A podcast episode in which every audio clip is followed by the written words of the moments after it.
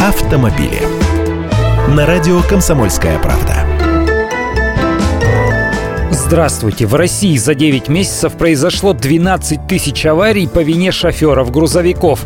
Это выше прошлогоднего аналогичного результата более чем на 51%. Всего с начала года из-за водителей грузовиков погибли 1700 человек. Такая статистика ГИБДД. Получается, наполовину увеличилась аварийность как раз из-за грузовиков. Причем большую часть таких аварий совершают водители личных грузовиков, а не принадлежащих фирмам или автоколоннам. А число аварий по вине пьяных водителей грузовых автомобилей увеличилось более чем вдвое. При этом количество аварий легкового транспорта в России в этом году снижается. Растет лишь аварийность по вине таксистов. И все потому, что этот частный бизнес существует практически бесконтрольно. За руль сажают кого попало, толком не контролируют, машины не ремонтируют, лишь бы заработать. Похоже, теперь гаишники займутся такими водителями.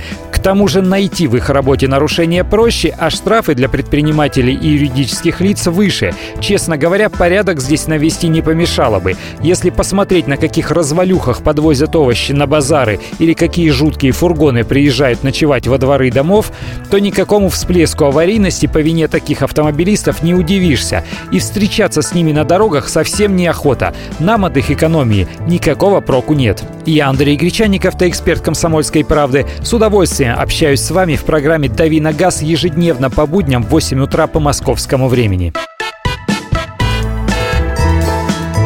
Автомобили.